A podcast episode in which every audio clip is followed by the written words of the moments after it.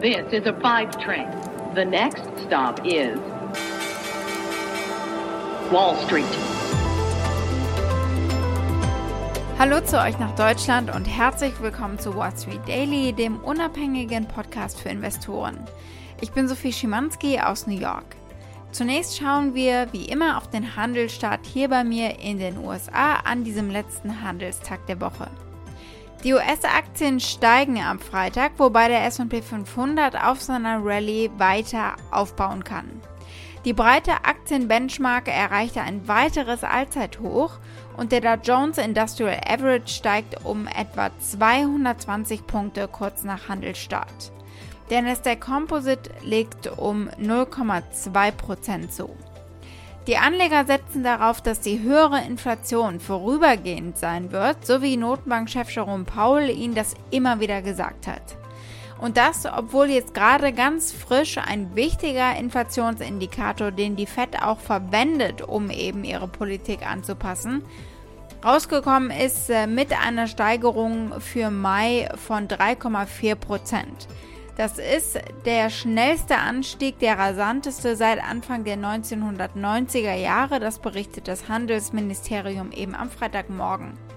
Der Wert hat aber dem entsprochen, was Ökonomen erwartet hatten. Der Anstieg des Kernpreises der privaten Konsumausgaben spiegelt das schnelle Tempo der wirtschaftlichen Expansion wider und den daraus resultierenden Preisdruck eben. Mit anderen Worten, es gibt natürlich gute Gründe für diese Inflation.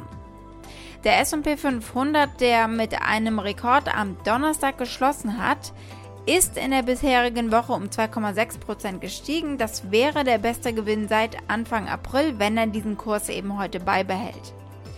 Der Dow ist diese Woche um 3,2% gestiegen und der Nasdaq seit letztem Freitag um 2,6%.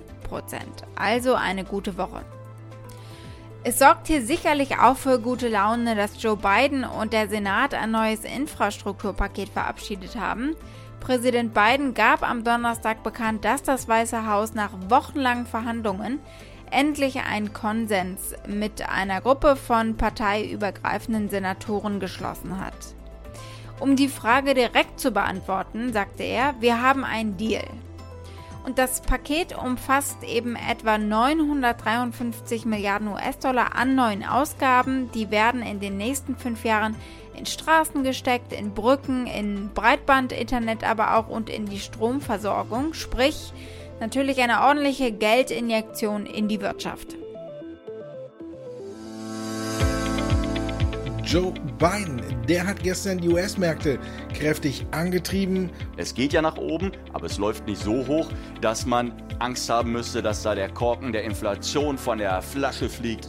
Wir haben heute auch mal wieder einen Börsengang. Bike 24 kommt an die Börse. Meine Damen und Herren, erster Preis in Bike 24 Holding AG ist 15,30 Euro.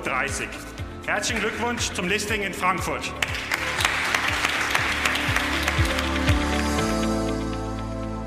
Da gucken wir heute also auch drauf, aber erstmal geht es hier rum, um die Bankenstresstests. Ich habe gestern schon angekündigt, dass wir da heute drüber sprechen und euch ein bisschen den Hintergrund geliefert. Heute kommen die Ergebnisse. Und dann apropos Ergebnisse, wir blicken auf die starken Nike-Quartalszahlen, die davon profitiert haben, dass wir keinen Anzug und High Heels mehr tragen, sondern Leggings und Sneaker. Wir schauen auf Microsoft und auf das neue Windows 11. Äh, wie unterscheiden sie sich von Apple und Google? Es gibt da ganz klare Unterschiede auch im Ansatz.